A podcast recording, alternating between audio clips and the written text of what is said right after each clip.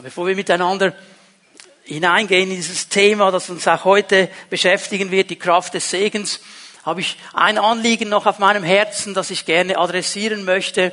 Und zwar möchte ich ganz kurz noch einmal all diese Leute begrüßen, die über dem Livestream zugeschaltet sind, die jetzt im Moment mit uns zusammen diesen Gottesdienst feiern auf dem digitalen Weg. Ich grüße auch alle die, die das später dann noch tun werden über YouTube.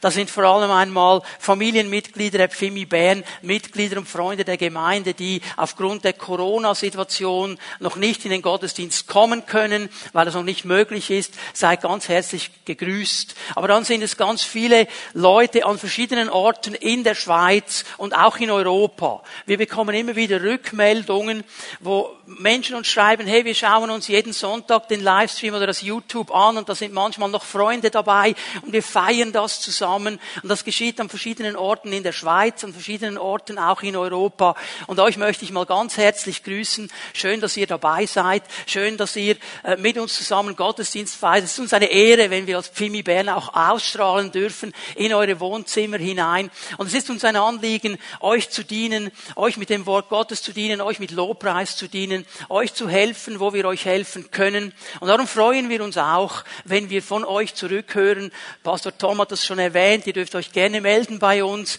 info at pfimibern.ch. Lasst uns doch hören, was der Herr tut in eurer Mitte. Und wenn ihr ein Anliegen habt, ein Gebetsanliegen, wenn wir euch irgendwie helfen können, lasst es uns wissen. Wir wollen miteinander diese Welt gewinnen für Jesus Christus. Und das ist so einfach geworden, sage ich einmal, auch auf dem digitalen Weg, weil wir zwar hier an einem Ort sind, aber ausstrahlen können an ganz viele andere Orte.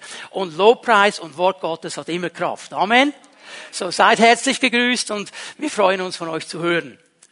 Ist für mich auch Kraft des Segens, dass wir diese Möglichkeit haben dürfen als Gemeinde, auch auf dem digitalen Weg unterwegs zu sein und hier auch immer mehr auszubauen und Leute zu erreichen. Am letzten Sonntag mit dieser Predigtserie begonnen, Kraft des Segens, mit einer ersten Einleitung. Ich habe das nicht ganz geschafft durchzubringen am letzten Sonntag, darum kommt heute Morgen in einem zweiten Teil mal ein bisschen Fortsetzung. Ich habe den dritten Teil, den ich nicht geschafft habe, am letzten Sonntag noch ein bisschen ausgearbeitet, noch ein bisschen mehr Fleisch an den Knochen getan. Und ich glaube, dass Gott uns herausfordern wird heute Morgen, weil das Thema herausfordernd ist, weil es ermutigend ist und weil ich glaube, dass es sehr, sehr viel für uns noch bereithält, das wir noch nicht erkannt haben. Ich möchte kurz ein paar Dinge erwähnen, äh, die wir schon gesehen haben. Erwähne die ganz kurz, wenn du die Predigt nicht gehört hast am letzten Sonntag, dann geh jetzt eben auf YouTube, schaust dir noch einmal an, hörst dir noch einmal an damit du dann auch weißt, um was es hier genau geht. Nun Segen, ich habe es am letzten Sonntag erklärt, äh, beinhaltet eine ganz große geistliche Kraft. Segen ist eine Kraft. Da geschieht etwas. Und weil wir ja so oft einfach segnen und segnen und segnen, ähm, haben wir manchmal den Blick verloren für die Kraft für das, was wirklich geschieht. Weil wir machen es ja so oft und oft wissen wir gar nicht, was ist es denn ganz genau, dieser Segen. Und wenn wir das anfangen zu verstehen und auch verstehen, ist eine starke Kraft Gottes, hier geschieht etwas, wenn wir segnen, so, dann gehen wir auch hinein in eine neue Dimension. Und weil eben eine Kraft da ist, Segen kann eine positive Auswirkung haben, aber auch eine negative. Weil Segen hat einen Zwillingsbruder, Fluch. Da reden wir nicht so gerne darüber. Aber Fluch ist eigentlich der Zwillingsbruder, der negative Zwillingsbruder von Segen. Hat auch zu tun mit Sprechen von Worten. Segen ist das Sprechen von guten Worten und Fluch ist dann halt das Sprechen von schlechten Worten. Und genauso wie Segen eine Kraft hat, hat auch ein Fluch eine Kraft. Und das müssen wir erkennen und auch erkennen, wie wir da loswerden können. Das ist eine reale Sache in unserer Zeit, wo wir immer sagen, ja, was ich nicht sehen kann, das glaube ich nicht, das nehme ich nicht für wahr, ist es schwierig, diese Dimensionen zu erkennen. Weil sehen mit den natürlichen Augen können wir sie nicht. Spüren können wir sie sehr wohl. Und es hat zu tun, ich möchte euch dann noch einmal daran erinnern, mit einer Entscheidung. Im fünften Mose das ist ein wichtiges Buch, das fünfte Buch Mose, weil Mose hat in diesem fünften Buch Mose eigentlich noch einmal die Gesetze wiederholt. Er wusste, Israel wird jetzt unter der Leitung Josuas hineingehen in das verheißene Land. Er selber wird nicht mitgehen. Und er wollte seinem Volk, das er lange, diese lange Zeit durch die Wüste geführt hat, er wollte ihnen noch einmal die wichtigsten Dinge erklären. Er wollte ihnen noch einmal auf den Punkt bringen, was so wichtig ist. Darum wird im fünften Mose vieles wiederholt. Und er bringt einen ganz, ganz wichtigen Punkt, als er abschließt und sagt, Leute, ich lege euch heute vor, Leben und Tod, Segen und Fluch, entscheidet euch. Segen ist eine Entscheidung, Fluch ist auch eine Entscheidung. Ich lege euch vor, Leben, Segen, Tod, Fluch. Entscheide dich. Willst du da sein, wo der Segen ist, in der Nähe Gottes, bei diesem Herrn, der der Gott des Segens ist? Oder hast du das Gefühl, ich gehe meine eigenen Wege, ich nehme mir das von Gott, was mir passt, den Rest, da habe ich meine eigenen Gesetze, dann wirst du nicht im Segensbereich Gottes sein, ist deine Entscheidung. Müssen wir klar verstehen. Ich weiß, Du regst dich jetzt vielleicht auf, wenn ich das so klar sage, aber das ist die biblische Botschaft. Und ich sage es aus einem einzigen Grund, weil ich nur einen Wunsch habe in meinem Herzen, dass jeder Pfimianer, jeder, der zur Familie der Pfimi Band gehört, alle unsere Freunde, all die Leute, die über den Livestream zugeschaltet sind, die das YouTube hören, dass sie in den Bereich des Segens hineinkommen. Das ist mein Wunsch. Darum müssen wir offen über diese Dinge reden. Und das Dritte, ist der Kreislauf des Segens. Ich habe das so genannt, weil Segen fließt von Gott. Er ist die Quelle des Segens und er fließt zu den Menschen, dieser Segen. Aber dann soll der Segen vom Menschen zu Menschen fließen. Also ich bin gesegnet, um ein Segen zu sein. Gott segnet mich, nicht damit es mir gut geht, damit ich eine tolle Zeit habe, sondern ich bekomme Segen von Gott, damit ich selber ein Segen sein kann, damit ich andere Menschen segen. Also Segen fließt von Gott zu mir, durch mich zu anderen Menschen und dann fließt Segen eben zurück zu Gott. Was wir heute Morgen jetzt schon gemacht haben, Lobpreis und Anbetung, wird in der Bibel Segen genannt. Wir segnen Gott mit unserer Anbetung, mit unserem Lobpreis. Wir werden jetzt gleich eine Stelle lesen miteinander, wo ich euch das noch einmal zeigen werde. Epheser 1, Vers 3. Epheser 1, Vers 3 ist eine gute Zusammenfassung zu diesem Thema. Und die neue Genfer Übersetzung, äh, die sagt hier, gepriesen sei Gott, der Vater unseres Herrn Jesus Christus und dieses Wort, das hier mit gepriesen wiedergegeben wird, müsste man eigentlich wörtlich übersetzen, gesegnet sei Gott, der Vater unseres Herrn Jesus Christus. Wenn wir ihn segnen, wenn wir ihn anbeten, wenn wir ihn preisen, dann segnen wir ihn eben. Also hier steht eigentlich im Griechischen, gesegnet sei Gott, der Vater unseres Herrn Jesus Christus, gesegnet sei er für die Fülle des geistlichen Segens, an der wir in der himmlischen Welt durch Christus Anteil bekommen haben. So wir haben durch Jesus Christus, durch seine Erlösung, durch das, was er am Kreuz getan hat, für jeden, der das annehmen will für sich, für jeden, der Glauben investieren will. Er hat eine Türe geöffnet für jeden geistlichen Segen in der himmlischen Welt. Und wir dürfen Anteil daran haben durch Jesus Christus. Also ein Geschenk Gottes, ein Gnadengeschenk. Segen kommt von Gott er fließt zu den Menschen und er soll von Mensch zu Mensch fließen und dann auch wieder zurück zu Gott.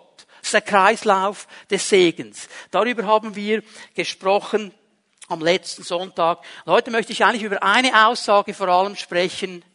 Gott kann segnen und Gott will segnen. Ist schon alles, jetzt könnte ich nach Hause gehen. Gott kann segnen und Gott will segnen. Und in dieser Aussage, wir sagen natürlich alle, weil wir alle fromm sozialisiert sind, Amen, Halleluja, preis dem Herrn. Je nachdem, wie charismatisch du bist, stehst du dann vielleicht noch auf und klatscht ein bisschen dazu. Amen, Amen, Amen. Nun, aber hier ist eine riesige Spannung drin. Dass Gott segnen kann, weil er ja allmächtig ist und alles kann, da sind wir uns, denke ich, einig. Aber wenn wir uns dann die Frage stellen, ja, will er auch segnen? Kann man das überhaupt so sagen, dass er segnen will? Ich meine, er ist ja Gott. Und jetzt wird es schon schwieriger. Und hier werden wir hineingenommen in eine ganz große Spannung des Glaubens. Dass wir auf der einen Seite wissen, Gott kann alles, Gott kann segnen, aber oft dann irgendwo nicht so sicher sind, will er mich segnen.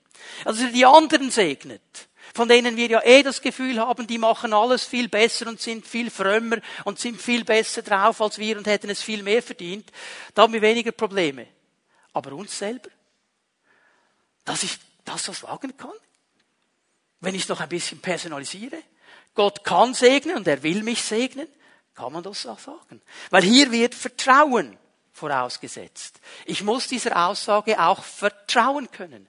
Ich muss dem, was ich sehe von Gott, was ich höre von Gott, was mir offenbart wird über sein Herz, vertrauen können und glauben und sagen, Herr, ich glaube, dass du mich segnen willst. Jetzt müssten wir noch uns Zeit nehmen, habe ich heute Morgen nicht, um zu definieren, was das heißt. Wir haben dann schon unsere Definition von Segen. Also wenn du jetzt schon gehört hast, dass Gott dir einen neuen Porsche schenkt, bin ich mir nicht so sicher, ob Gott Segen so definiert wie du. Okay? Wir reden vom Segen, wie er ihn definiert, und den gibt er gerne. Aber es ist seine Definition. Okay? Kommen wir vielleicht im Laufe der Predigtserie auch noch ein bisschen drauf. Ich möchte heute Morgen mit euch vor allem ins Alte Testament gehen. Warum? Das Volk Israel, vor allem in der Wüstenwanderung, vor allem in diesen 40 Jahren in der Wüste, stand immer wieder vor genau dieser Spannung. Sie wussten, Gott kann.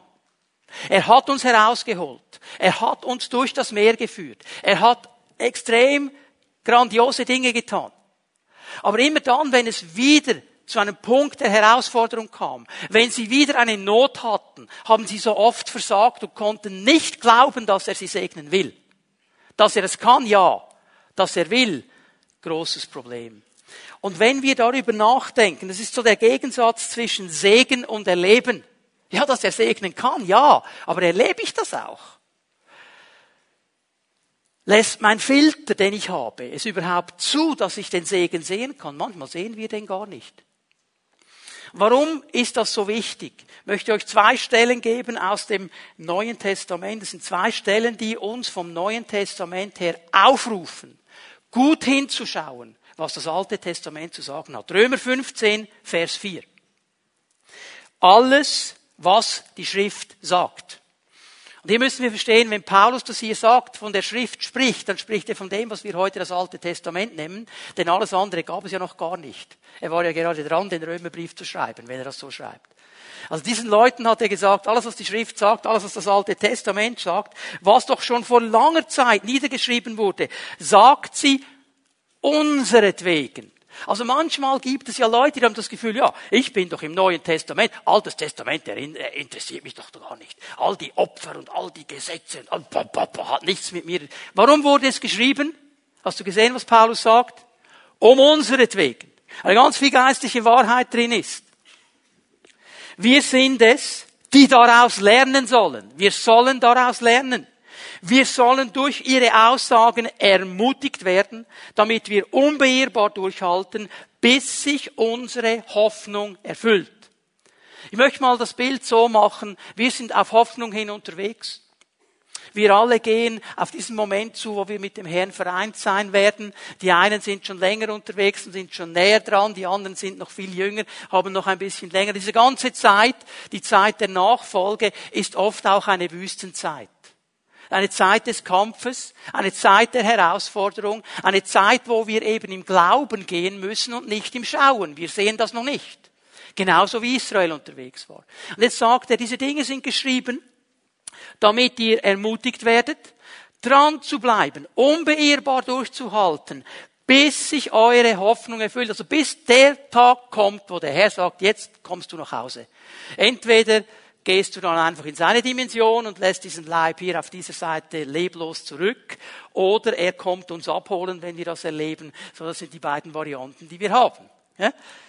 Ich gebe euch noch eine Stelle. 1. Korinther 10, Vers 6, der erste Teil.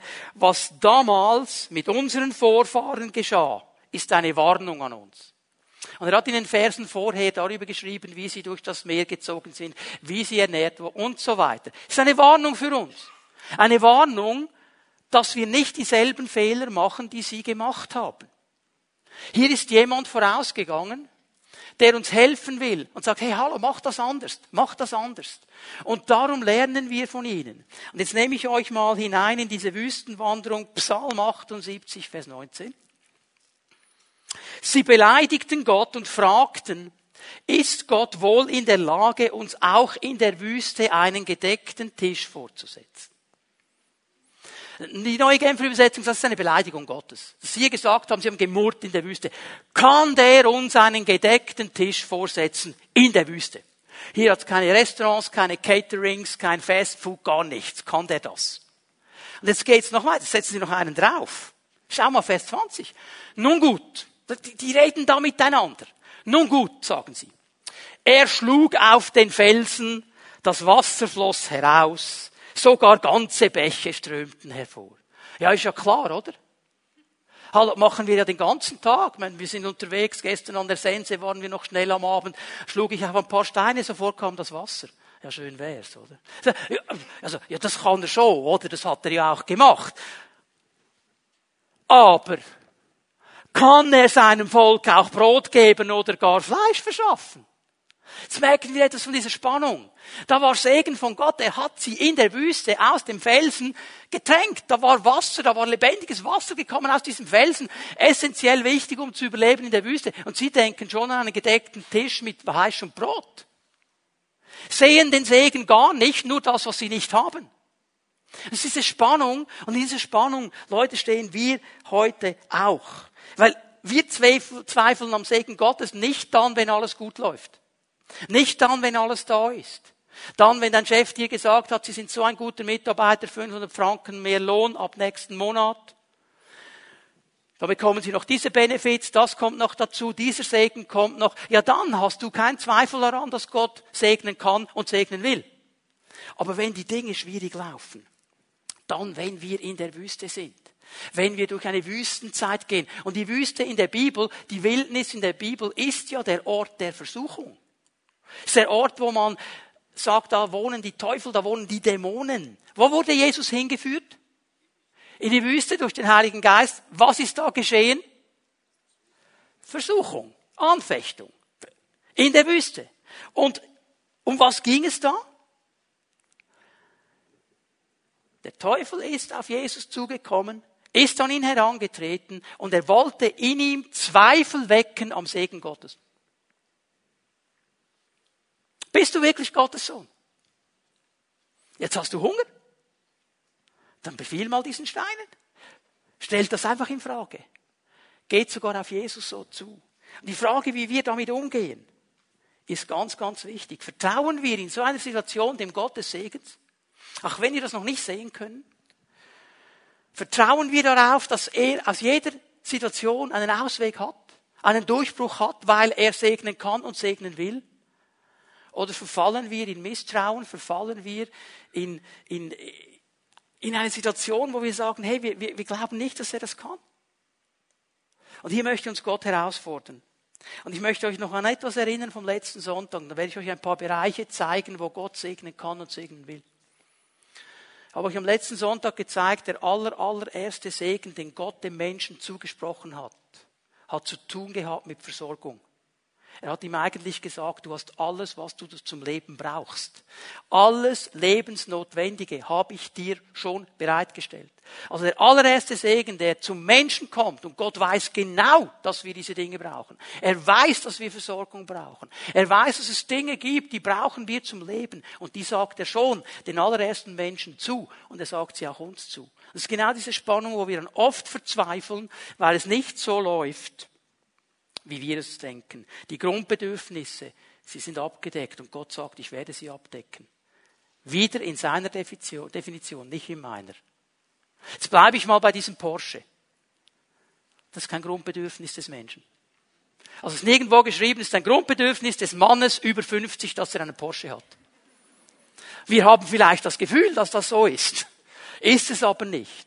Aber da, wo ein Grundbedürfnis wirklich ist, wo Gott wirklich sagt, das brauchst du zum Leben, sagt er, und ich werde es dir geben.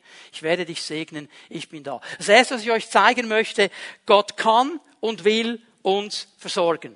Bleiben mal im Alten Testament, weil hier werden diese Dinge so schön bildlich vor uns aufbereitet. Wir gehen hinein in 1. Könige 17 in den Dienst des Propheten Elia, einer der starken Propheten im Alten Bund. Und dieser Elia, der hat eine, ein Rencontre mit Ahab gehabt, einem der schlimmsten Könige des Nordreichs. Der hat ja die Isabel geheiratet, diese Königin aus einem anderen Land, und die war eine Baalspriesterin und die hat den Baalskult aufgebaut und Ahab hat mitgemacht und jetzt kommt Elia und er sagt ihm, hey Ahab, ich sage dir jetzt Folgendes, es wird eine Zeit der Dürre kommen über Israel. Kein Regen, kein Tau. Wird nichts kommen. Jetzt lesen wir das so und denken, ja, okay, okay. Was wir hier verstehen müssen, Baal, der von Isabel und von Ahab gepusht wurde, anstelle Gottes, ist der Gott der Fruchtbarkeit, des Regens, der Ernte. Und wenn es keinen Regen gibt und keinen Tau gibt, gibt es keine Ernte. Was ist hier geschehen? Jetzt brauche ich mal ein modernes Wort. Eigentlich hat Elia einen Lockdown verkündigt. Jetzt gibt es einen Lockdown. Ging dann drei Jahre. Es ist genau dasselbe wie der Lockdown, der Anfang dieses Jahres kam. Alles war zu. Wenn in Israel die Landwirtschaft nicht gelaufen ist, war alles zu. Das war der Haupterwerb der Leute. Und da war Hungersnot, da war Riesennot. Und mitten da drin geschieht Folgendes, dass nämlich jetzt Elia angewiesen wird, von Gott angewiesen, an einen ganz bestimmten Ort zu gehen, während dieser Dürre. Schau mal in Vers 4, 1. Könige 17, Vers 4. Und aus diesem Bach, wo ich dich hinsende, kannst du trinken. Und den Raben habe ich geboten, dich dort zu versorgen. Dort will ich dich versorgen. Er sagt, über ganz Israel wird diese Dürre kommen, wird dieser Lockdown sein, es wird viel Not sein, es wird Hungersnot sein, es wird nichts zu trinken geben, es wird nichts zu essen geben. Elia, du bist mein Prophet, du bist mir gehorsam gewesen, du hast mich mit Vertrauen geehrt, ich weise dir einen speziellen Ort an. Weiß nicht genau, wo es war, sehr wahrscheinlich war es auf der heute jordanischen Seite des Toten Meeres, so ziemlich vis-à-vis von Engedi. Wer war schon mal Engedi, die, die mit uns in Israel waren? Stell dir vor, auf der anderen Seite, da war wahrscheinlich irgendwo in einem Tal drin dieser Bach. Man weiß nicht genau, wo es war. Was Gott seinen Propheten aber sagt, aber wenn du jetzt sagst, oh schade, habe ich noch nie gesehen, im nächsten Mai gehen wir wieder. Okay? Kannst du gerne mitkommen, dann wirst du Engedi auch sehen und auf der anderen Seite kannst du dir dann vorstellen, wie Elia da am Bach gesessen hat. Was sagt ihm Gott? Wenn du an dem Ort bist, wo ich dich haben will, wird der Segen Gottes bei dir sein. Segen hat zu tun mit Glauben, Gehorsam und Entscheidung. Glauben, Gehorsam und Entscheidung. Sag, geh an diesen Ort. Und wenn du dort bist, ich weiß nicht, wo dein dort ist. Ich weiß nicht, wo dein dort ist wo Gott dir gesagt hat, da sollst du sein. Und ob du dieses dort schön findest oder nicht. Oder das Gefühl hast, ein bisschen neben dem dort wäre es besser, da wirst du nicht im Segensbereich sein. Aber wenn du dort bist, wo Gott dich haben will, wenn du glaubst, was er dir sagt, gehorsam tust, was er dir sagt, wirst du in den Segen hineinkommen. Dort an diesem Ort werde ich dich versorgen. Es hatte Wasser, die Raben haben am Morgen, am Abend gebracht Brot und Fleisch und so, weiß ich, wo die das her hatten, aber das ist Gottes Problem. Solange er an diesem Ort war und wenn wir an dem Ort sind, wo Gott uns haben will, wird seine Versorgung kommen. Jetzt kommt Vers 7, jetzt wird schwierig. Nach einiger Zeit aber trocknete der Bach aus denn es fiel kein Regen im Land. Ja, ich weiß jetzt nicht, es wird nichts geschrieben über die Reaktion von Elia. Ich kenne die Reaktion von einem anderen Propheten, der sich einen Rizinusstrauch gebaut hat und gebastelt hat. Und dann, dann geht der kaputt und dann fängt er an zu motzen, das ist ungerecht und so weiter. Steht nichts was hier geschieht. Aber mir fällt eines auf, wenn ich mein Leben anschaue und ich habe so den Verdacht, ich bin nicht der Einzige, ich gewöhne mich ganz schnell an den Segen Gottes. Ich gewöhne mich ganz schnell an diesen Platz, der dort heißt, wo ich jetzt bin und der Segen Gottes ist und der Bach fließt und die Versorgung kommt. Und jetzt sagt Gott aus irgendwelchen Gründen, hallo, jetzt gibt's eine Änderung. Leute, wir dürfen doch nicht erwarten, dass der Weg, den Gott nimmt, um uns zu versorgen, immer gleich bleiben wird. Aus irgendeinem Grund, der mich auch nichts angeht, hat er gesagt, stopp, jetzt ist dieser Bach nicht mehr gut, jetzt müssen wir das anders machen. Die Versorgung bleibt weiter bei Elia. Aber er muss jetzt wieder willig sein, Glauben, Gehorsam, Segen. Er muss jetzt willig sein von diesem Ort, wir wissen nicht, wie lange er da war, wo er versorgt worden ist, an einen anderen Ort zu gehen.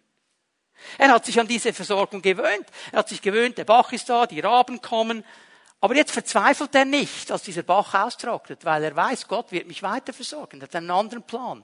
Und es ist doch interessant, was jetzt geschieht. Im Vers 9. Mache dich auf, geh nach Zarephat, das zu Sidon gehört, und bleibe dort. So die Gegend des heutigen Libanon. Also er hatte doch einiges dann zu marschieren gehabt, bis er da oben war. Geh dahin. Geh dahin. Und jetzt schau mal, was er sagt. Siehe, einer Witwe dort habe ich geboten, dich zu versorgen. Hm. Eine Witwe. In der damaligen Zeit hatte eine Witwe gar nichts. Kein Einkommen, keinen Schutz. Wenn sie vielleicht noch Söhne hatte, hatte sie Schutz, sonst hatte sie gar nichts. Und er sagt nicht, ich schicke dich in diese Stadt, ich schicke dich da nach oben, nach Zarephat und da ist ein reicher Typ. Der hat viel Geld, der hat gutes Business gemacht, ein paar Aktien gekauft und jetzt hat er einen riesen Keller voll Getränke und einen riesen Vorratskeller von Essen, zu dem schicke ich dich. Schicke seiner Witwe.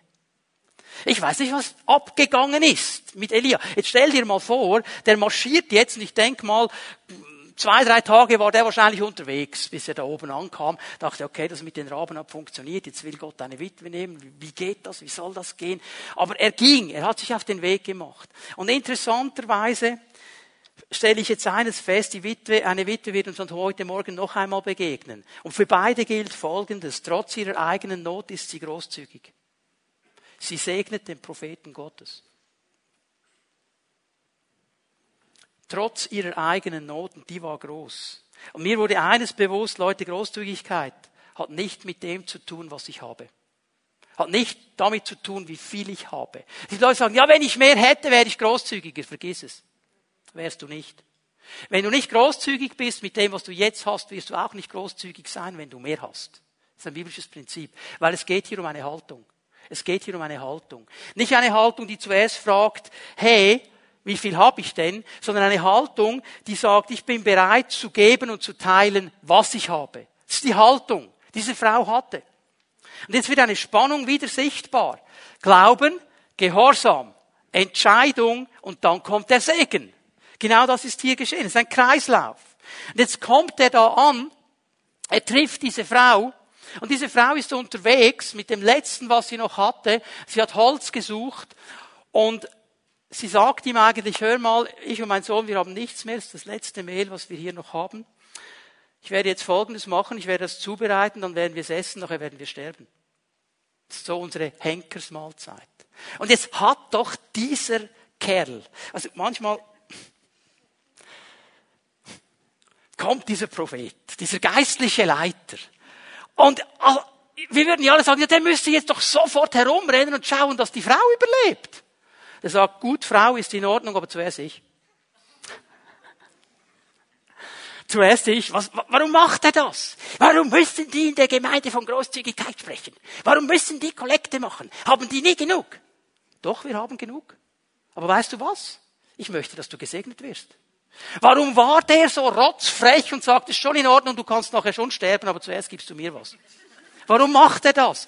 Weil er weiß, wenn sie sich darauf einlässt, wird sie gesegnet sein. Darum macht er es. Leute, hört doch auf, den Leuten immer irgendwelche Motive zu unterstellen. Es geht nur um eines, dass wir in diesen Segen hineinkommen. Und einer der Wege ist über diese Großzügigkeit. Diese Frau war bereit, sagt, okay, ich lasse mich darauf ein. Ich glaube dir, ich bin gehorsam und ich entscheide mich, das zu tun. Und was geschieht?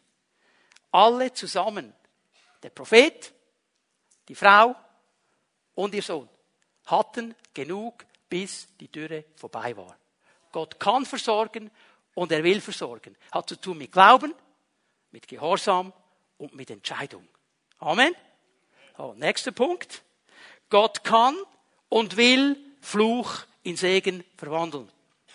Ich sag's mal so, er ist der Einzige, der das kann. Aber ich habe am letzten Sonntag gesagt, ein Fluch kann nur gebrochen werden, wenn eine höhere Macht kommt und ihn bricht. Und die allerhöchste Macht und die höchste Autorität im Universum ist unser Gott. Und er kann und er will Fluch brechen. Er will ihn brechen über deinem Leben. Wenn über deinem Leben ein Fluch ist, er will ihn brechen. Er will dich freisetzen und er will es verwandeln in einen Segen. Weil er will nicht, dass seine Leute gebunden sind unter einem Fluch. Wir lesen mal an hier in 2. Könige 2, Vers 19. Die Männer der Stadt Jericho redeten zu Elisa. Jetzt sind wir ein bisschen weiter in der Zeit gegangen. Elia ist beim Herrn, sein Nachfolger Elisa hat von ihm übernommen, hat den Mantel des Propheten übernommen, hat die Salbung übernommen in doppelter Kraft. Und jetzt ist er hier mit diesen Leuten zusammen und die Männer der Stadt Jericho, sie reden zu Elisa, wie du siehst, Herr, ist diese Stadt sehr schön gelegen. Ja, Jericho ist die Palmenstadt. Doch das Wasser ist schlecht und es verursacht Fehlgeburten.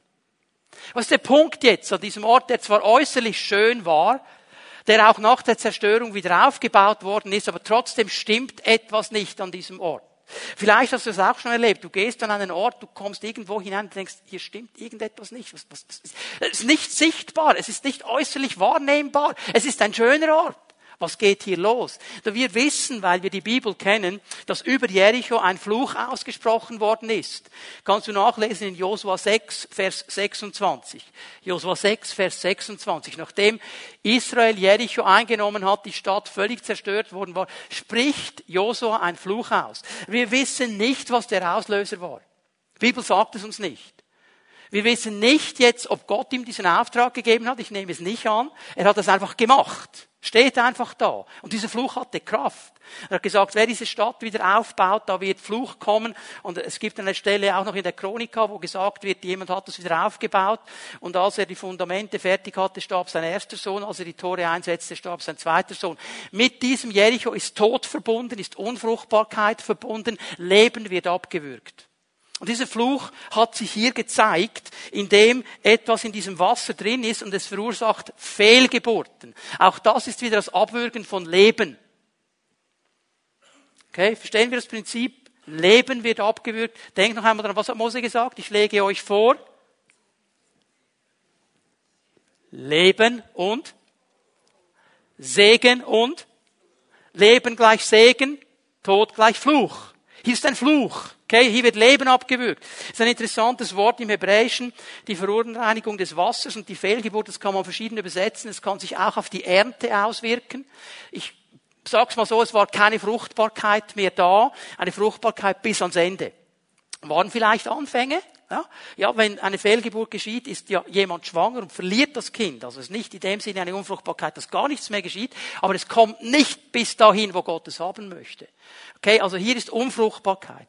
Und sie kommen damit zu Elisa, dem Propheten. Und jetzt Elisa, schau mal.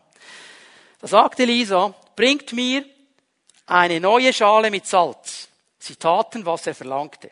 Elisa ging damit hinaus zu der Quelle, schüttete das Salz hinein und sagte, so spricht der Herr.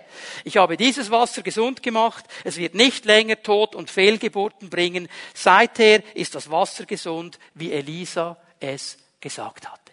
Er bricht in der Kraft des Segens diesen Fluch. Und dieser Fluch wird zu Segen. Und er weiß ganz genau, das hat nicht mit der doppelten Salbung des Elisas zu tun, es hat zu tun mit Gott. Das kommt von Gott. Er versteht hier, ich bin gerufen von Gott, als ein Kanal des Segens zu funktionieren. Ich habe jetzt die Autorität von Gott, das zu brechen. Aber es kommt von Gott. Und es ist interessant, was hier geschieht, wie er das macht. Er sagt zuerst einmal, ist dir das aufgefallen, bringt mir eine neue Schale. Eine neue Schale. Ja, warum eine neue Schale? Das ist eine interessante symbolische Bedeutung. Es geht ja um den Wiederaufbau der Stadt. Mit diesem Zusammenhang war ja der Fluch. Wer diese Stadt wieder aufbaut, der, dann wird Fluch kommen. Das ist dann auch geschehen. Darum war der Fluch dann auch sichtbar. Und was ist hier geschehen? Der Ort, wo Jericho war, war ja immer derselbe. Und da wurde wieder aufgebaut auf das, was verflucht worden ist. Und darum sagt er, ich brauche eine neue Schale. Etwas ganz Neues geschieht jetzt. Wenn Gott da hineinkommt, dann wird nicht das Alte überdeckt, sondern etwas ganz Neues wird geschaffen, wird gemacht. Ähnlich wie dann, wenn wir zu Jesus Christus kommen, ist jemand in Christus, ist er eine neue Schöpfung. Altes ist vergangen, Neues ist geworden. Du bist neu geschaffen. Du wurdest nicht neu gepolstert oder überzogen oder hast eine neue Fassade bekommen neue Schöpfung, okay? Etwas ganz Neues. Das ist wichtig, das muss eine neue Schale sein, weil hier, Leute, geschieht etwas ganz Wichtiges, Neues von Gott. Und in dieser neuen Schale hat es Salz. Salz ist auch ein Riesenthema in der Bibel, hat symbolische Bedeutung. Salz bedeutet Reinigung und Heiligung. Ein Fluch verunreinigt. Und jetzt nehme ich diesen Salz und hinein ins Wasser, das verunreinigt ist. Hier wird gereinigt und geheiligt. Ein Baby, das auf die Welt kam, im alten Bund, wurde mit Salz eingerieben. Um zu zeigen, es ist geheiligt. Es ist rein. Salz war auch da zur Heilung. Man hat es zur Wundheilung gebraucht in der biblischen Zeit. Also mit diesem Salz sagt Elisa, die Kraft Gottes wird kommen, wird es wieder herstellen, wird es heilen. Und dann war ja Salz, und das kennen wir, wahrscheinlich am ehesten ein Konservierungsmittel. Es gab jetzt diese Zeit äh, des Alten Testaments und des Neuen Testamentes keine Kühlschränke. Und das Fleisch wurde einfach irgendwo gelagert, es wurde konserviert mit Salz. Und dieses Salz machte den Unterschied zwischen Leben und Tod. Denn Salz war gut gegen Bakterien. Und es half. Salz gibt den Ausschlag zwischen Leben und Tod. Und er kommt hier und sagt, ich werde diesen Fluch brechen. Ich weiß nicht, was über deinem Leben am Flüchen ausgesprochen ist. Wo Menschen dir immer gesagt haben, das kannst du nie, das wirst du nie schaffen, du bist zu blöd, das wirst du nie verstehen, aus dir wird nie etwas werden, du wirst es nie zu etwas bringen. Ich weiß nicht, was Leute gesagt haben. Du bist hässlich, du genügst nicht. Das sind so Flüche über unsere Leben. Und manchmal Leute, darf ich das mal hier so ganz platt sagen, sprechen wir Flüche über uns selber aus. Sommer ist schwierig, oder? Gehen wir in die Body. Und da sind all diese Hobbyathleten, braun gebrannt, eingeflutscht. Und wir vergleichen uns und schauen und finden, alle anderen sind so viel schöner als wir. Und dann sprechen wir manchmal Flüche über uns selber aus. Oh, meine Schisshaxe, die blöde Scheibe, wenn ich nur eine andere hätte. Mhm. Und so weiter. Denk mal ein bisschen darüber nach. Wo hast du Flüche ausgesprochen über dich selber? Sage dir, Gott hat die Kraft, das zu drehen. Indem du heute Morgen kommst und sagst, Herr, das war falsch, das war daneben, das tut mir leid. Herr, ich habe diesen Dingen geglaubt. Ich habe dem mehr geglaubt als dem, was du mir sagst. Du sagst mir nämlich, ich bin wunderbar gemacht. Ich bin dein Werk, das Werk deiner Hände. Du hast mich schön gemacht, du hast mich richtig gemacht. Und ich habe das nicht geglaubt. Ich habe Fluch ausgesprochen. Ich bringe das zu dir, ich tue Buße und ich bitte dich, dass du jetzt kommst mit deiner Kraft und dass dein Segen fließt in mein Leben hinein. Und plötzlich wirst du merken, wie viele Dinge anders aussehen. So, Gott hat die Kraft und er kann und er will diesen Fluch brechen. Und das dritte, was ich euch zeigen möchte, Gott kann und will segnen, was wir ihm zur Verfügung stellen. Warum habe ich das so formuliert? Gott kann nur das segnen, was du ihm zur Verfügung stellst. Weil er nicht einfach etwas nehmen wird, das du ihm nicht geben willst. Er wird nicht einfach von dir etwas wegnehmen, was du ihm nicht geben willst. Auch wenn damit Segen freigesetzt werden würde. Weißt du, was er dann macht? Er geht zu jemand anderem. Du wärst vielleicht Plan A gewesen.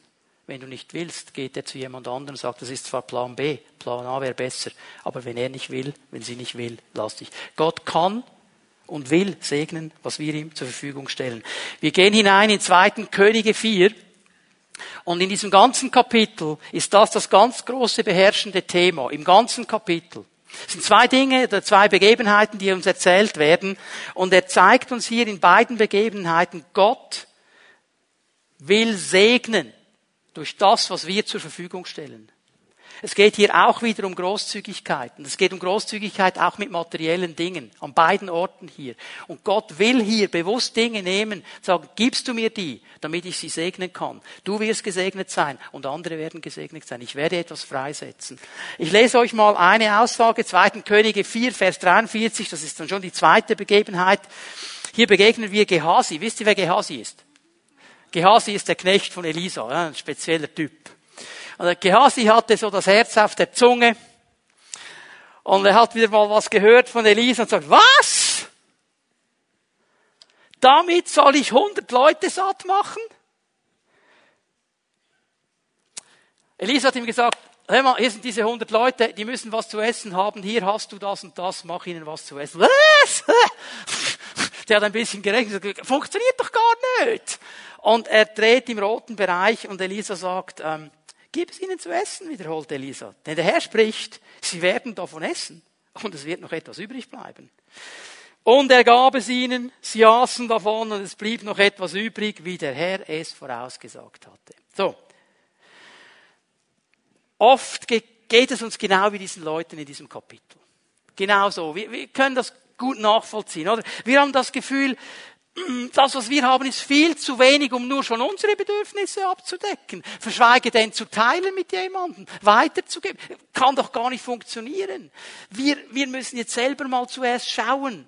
Genau wie Gehasi. Und wir sagen, ah, das kann nicht sein, das kann nicht funktionieren, das ist unlogisch. Und weißt du, was dann geschieht? Wir machen unsere Rechnung ohne den Gott des Segens. Und jetzt bitteschön, versteh mich hier richtig. Ich sage nicht, jetzt geh einfach und das wenige, was du hast, wirfst zum Fenster raus. Bitte tu das nicht. Aber dann, wenn der Herr dir ganz spezifisch sagt, jetzt mach das, dann mach's. Dann bist du nämlich auf der Straße des Segens. Nicht einfach rauswerfen, okay? Also all die Spezialisten sagen, ich muss alles verkaufen und als ein Bettelmönch dem Herrn nachfolgen. Mhm. Steht in der Bibel. Preisfrage. Zu wie vielen Leuten hat Jesus das gesagt?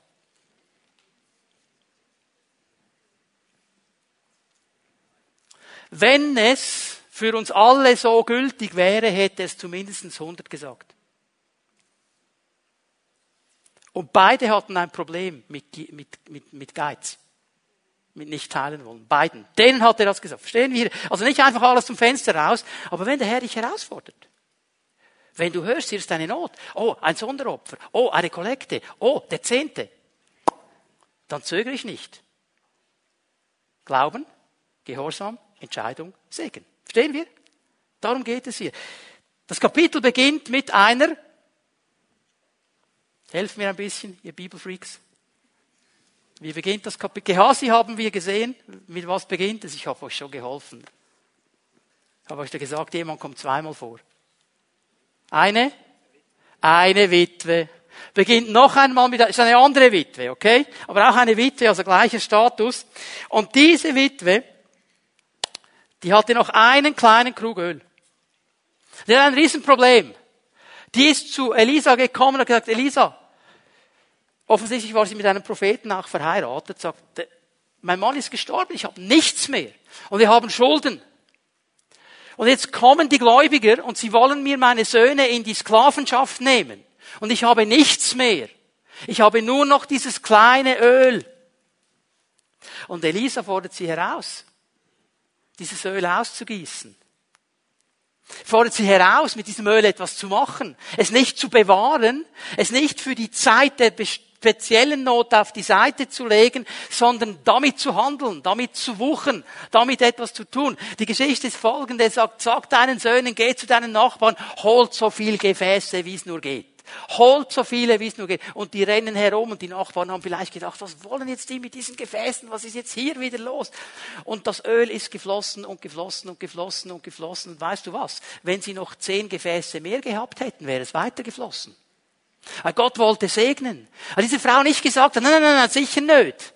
Also das Öl, aber nein, das ist das Einzige, was ich jetzt noch habe, das gebe ich doch nicht in ein anderes Gefäß hinein. Verstehen wir? Sie war bereit zu geben. Sie war bereit, das loszulassen. Und dieser Segen wird freigesetzt durch ihren Glaubensgehorsam. Und weißt du, was hier geschehen ist? Sie wurde versorgt, ihre Familie wurde versorgt und Elisa wurde versorgt. Kreislauf des Segens. Sie hat von Gott etwas gehört. Und sie hat gesagt, ich nehme das ernst, was Gott mir sagt. Ich glaube ihm, ich bin gehorsam, ich entscheide mich, es zu tun. Und dann fließt dieser Segen zu ihr. Und er fließt nicht nur zu ihr alleine, er fließt weiter und am Schluss wieder zurück zu Gott. Warum sage ich das so? Weil wir lesen das heute und wir geben Gott die Ehre und beten ihn an und preisen ihn, dass er Versorger ist. Es ist ein Kreislauf des Segens. Beginnt wieder mit dieser Sache. Und es ist so extrem, wie Gott ist. Der Segen Gottes deckt nicht nur das Nötige ab, sondern es ist immer Überfluss. Überfluss. Er nicht nur das Nötige. Er sagt nicht, ich gebe dir genauso viel, wie du haben musst und kein Gramm mehr. Er ehrt immer unseren Glauben. Er segnet immer unseren Glauben. Er segnet unseren Gehorsam. Er kann und will segnen. Für ihn ist nichts unmöglich und nichts zu schwer. Das Problem ist, dass wir ihm dann vorschreiben wollen, wie er es machen muss. Das ist seine Sache. Wir haben nur eine Aufgabe. Diesem Gott, der segnen kann und segnen will, zu vertrauen. Gut hinzuhören, wenn er etwas sagt, es zu tun, es sofort zu tun und der Rest ist bei ihm. Das ist seine Sache. Und das ist das Wichtige, was wir hier lernen können. Gottes Segen hängt zusammen mit meiner Entscheidung. Diese Witwe, oder diese beiden Witwen, die Propheten, die involviert waren, der Gehasi, der Diener, der involviert war, alle, alle mussten sich auf dieses Wagnis des Glaubens einlassen. Gott hat gesprochen, hat gesagt, zuerst isst du, Elia. Hol Gefäße. Mach ein Essen für 100 Leute mit Ressourcen für zwei. So, dann musst du mal handeln, musst du mal, zuerst mal glauben. Und dann musst du gehorsam sein. Und das Anfang, ich stelle mir Gehasi vor in der Küche. Der hatte 100 hungrige Propheten draußen und hatte zwei Karotten. Und er fängt an, die Karotten zu schnetzeln und denkt jedes Mal, wie soll das gehen? Da kann ja jedes Jahr homopathisch, was die bekommen. Nicht mal so, für 100. Verstehen wir? Das ist ein Kampf, ein Glaubenskampf. Wie oft Leute geschieht uns das? Gott spricht. Und wir sagen, yes, amen, Halleluja. Und wir gehen vorwärts. Und wir machen drei Schritte und dann haben wir das Gefühl, jetzt türmt sich die eigene Nordwand und der Kilimanjaro vor uns auf. Und dann sind wir wieder gefragt, jetzt bleiben wir dran, wir bleiben gehorsam, wir bleiben an unserer Entscheidung. Der hat einfach weitergeschnetzelt. Und am Schluss hatten alle mehr als genug. Gehorsam. Tue ich das Wort Gottes? Leute, manchmal ist mein Herz wirklich schwer, wenn ich mit Brüdern und Schwestern spreche, die einfach ein Wunschkonzert machen aus dem Wort Gottes. Die einfach das picken, was ihnen passt und das, was sie finden, picken sie nicht. Das wollen sie nicht. Und dann haben sie immer eine einfache Erklärung des Altes Testament. Machst du ein bisschen zu einfach. Mit der Römerstelle vom Anfang wäre deine Argumentation eigentlich schon mal vorbei. Okay? Verstehen wir? Oder das ist, ah, heute muss man das anders sehen. Und immer geht es nur darum, ich will, was ich will. Gehorsam bedeutet, ich tue das Wort Gottes. Ist das immer einfach? Nein. Ist herausfordernd. Ist meine Seele immer mit Volldampf dabei? Nein, meine nicht. Meine hat schon immer noch etwas, was sie findet, aber es gäbe vielleicht einen einfacheren Weg. Ich könnte schon vielleicht eine Abkürzung machen. Nein, unsere Seele, meine Seele muss lernen zu tun, was Gott sagt. Jesus fasst es zusammen in einem Wort. Und es ist mit das interessanteste Wort von Jesus, weil Matthäus, Markus, Lukas und Johannes, die haben es vergessen. Die bringen es einfach nicht.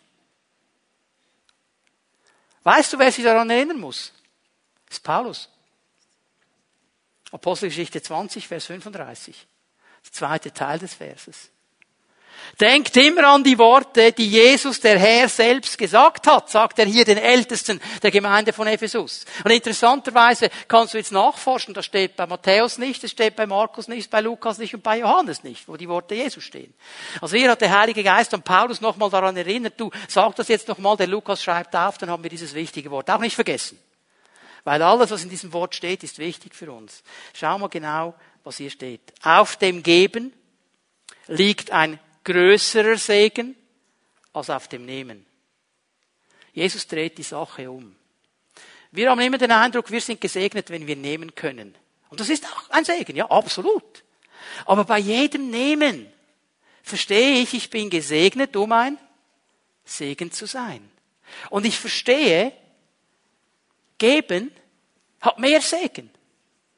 Es ist so befreiend, es ist so freisetzend, es ist so genial, wenn ich mit dem, was Gott mich gesegnet hat, jemand anderem helfen kann, jemand anderen segnen kann. Und ist hier, weil Gott das sieht und den Kreislauf sieht, sagt er, wow, das ist ein guter Verwalter.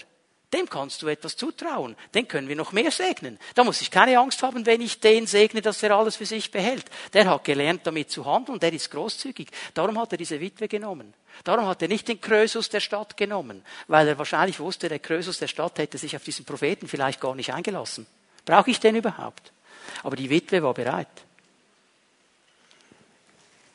Gott kann und will segnen. Er ist die Quelle jedes Segens. Von ihm dürfen wir Segen empfangen, aber wir sind auch bereit, diesen Segen weiterzugeben. Wir sind bereit, mit diesem Segen großzügig zu sein und geben ihm auch diesen Segen wieder zurück in unserer Anbetung, in unserem Lobpreis, in unserer Ehre. Gott kann und will segnen. Ich lade euch ein, dass wir aufstehen miteinander. Bitte die Lobpreisgruppe nach vorne zu kommen. Wollen einen Moment in die Gegenwart Gottes gehen. Bewusst uns vor diesen Gottes Segens hinstellen. Unsere Herzen öffnen vor ihm. Und ich möchte dich fragen, wo hat der Heilige Geist dich herausgefordert heute Morgen?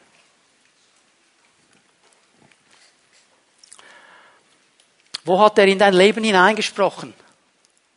Dir etwas aufgezeigt? Mit dem Ziel, dich in diesen Bereich des Segens hineinzunehmen. Vielleicht hat er dich herausgefordert, den Herrn zu ehren mit deinem Vertrauen. Zu verstehen, dass die Versorgung zuerst einmal von ihm kommt. Nicht von anderen Menschen. Vielleicht durch andere Menschen. Aber sie kommt zuerst durch ihn. Vielleicht hat er aufgezeigt, wie viel Mal er dich versorgt hat in deinem Leben bis jetzt. Und wie oft du und ich ähnlich wie Israel sagt, ja, okay, das hat er gemacht, aber kann er auch das? Triff eine Entscheidung heute Morgen zu sagen, ich will den Herrn nicht beleidigen. Ich will es hochhalten. Und erwarten, dass er versorgt. Vielleicht hat er heute Morgen aufgezeigt, dass über dir, über deine Familie, vielleicht auch über deine Herkunftsfamilie ein Fluch liegt. Und es geht jetzt gar nicht darum, dass du bis ins letzte Detail genau herausfindest, was dieser Fluch genau ist. Aber du merkst, hier ist kein Leben. Hier, hier kommt nichts auf einen grünen Zweig. Hier werden hundert Anfänge gemacht und es wird immer abgewürgt. Es geschieht nichts. Da ist etwas nicht gut, da ist nicht Leben. Dann komm heute Morgen zum Herrn. Sag ihm, Herr, du siehst das. Ich bin dein Kind. Ich entscheide mich für Leben. Ich entscheide mich für Segen. Brich alles was tot ist in meinem Leben, in meiner Familie und nimm mich hinein in diesen Segen. Und vielleicht hat er dir heute Morgen auch gezeigt, dass du Dinge ausgesprochen hast über dich selber, über deinen Ehepartner, über deine Kinder, über deine Arbeitsstelle, über deine Situation. Das ist ein Fluch. Das ist ein Fluch. Brich ihn heute Morgen. Brich ihn. Sprich Segen aus. Sprich Segen aus. Und dann vielleicht wie diese Witwe, die Herausforderung, großzügig zu sein und Gott zur Verfügung zu stellen, was er möchte. Und du kannst sicher sein, Gott verlangt nie etwas von uns, das wir nicht zur Verfügung stellen könnten. Und er hat immer einen größeren Plan. Können wir einen Moment in der Gegenwart Gottes stehen, darüber nachdenken? Im Raum jetzt. Und ich möchte einfach beten für dich, ich möchte Segen aussprechen über deinem Leben, wenn Gott zu dir gesprochen hat, wenn er in einem dieser Bereiche dich angesprochen hat, dich herausgefordert hat, etwas ganz Bestimmtes zu tun, möchte ich dich gerne segnen, dass du glaubst, gehorsam bist und dich entscheidest, das durchzuziehen. Dass der Fluch, der da ist, zerbrochen wird durch die Kraft des Geistes Gottes. Dass du lernst, großzügig zu sein Darum bitte ich dich, während niemand herumschaut, wenn du sagst, es geht mich an und ich möchte einen Segen von Gott, dass du deine Hand ausstreckst, da wo du bist, einfach zum Herrn, streck sie aus zu ihm und dann werde ich gerne beten. Danke Herr, danke Herr. Und natürlich vergessen wir auch die Menschen am Livestream nicht. Du darfst zu Hause stehen, deine Hand ausstrecken. Ich werde dich mit einschließen in dieses Gebet. Herr Jesus, es begeistert mich immer wieder neu wenn ich in dein Wort hineinschaue und nur schon an diesen wenigen Beispielen, es gäbe noch so viele mehr, sehe, dass du segnen kannst und segnen willst. Sehe, dass du gute Gedanken hast über deinem Volk und dass du dein Volk freisetzen möchtest. Und ich bitte dich jetzt, Herr, dass dein Segen kommt über all diese Menschen, die ihre Hände ausgestreckt haben zu dir. Herr, du weißt, um was es in jedem einzelnen Fall geht. Und ich danke dir, dass jetzt etwas freigesetzt wird von dir, weil du die Herzen kennst. Etwas an Ermutigung, etwas an Kraft vorwärts zu gehen. Etwas an Wollen und Vollbringen, an dran zu bleiben. Und Herr, ich bete ganz speziell in die Leben hinein, wo ein Fluch irgendwo aktiv ist. Über einer Einzelperson, über einer Familie, über einem Ehepaar, über einer Herkunftsfamilie, wo Flüche selber ausgesprochen worden sind. Und im Namen Jesu Christi breche ich die Kraft dieses Fluches. Ich spreche die Kraft dieser Worte, die gesagt worden sind, auch wenn sie ohne Verständnis gesagt worden sind, ohne zu wissen, was man sagt, sie sind wirksam. Und ich spreche die Kraft dieser Worte. Und ich sage im Namen Jesu fallen die Worte des Fluches zu Boden und sind unfruchtbar. Und ich danke dir, Herr, dass in diese Situation hinein jetzt ein Segen kommt. Dass jetzt in diesem Moment, während ich hier bete, Worte des Segens aufpoppen in diesen Menschen. Dass sie deine Gedanken sehen, deine Worte sehen, deine Überzeugungen sehen, deinen Willen verstehen und verstehen, das ist Segen für mein Leben. Ich danke dir, Herr, dass das jetzt geschieht und dass heute Morgen eine starke Befreiung ist. Ich bete für all die, die mit mir zusammen herausgefordert sind, großzügig zu sein. Hilf uns, Herr. Hilf uns, Herr. Hilf uns mit dem Segen, den wir empfangen haben, verantwortlich, richtig und gut umzugehen und in diesen Kreislauf des Segens hineinzukommen.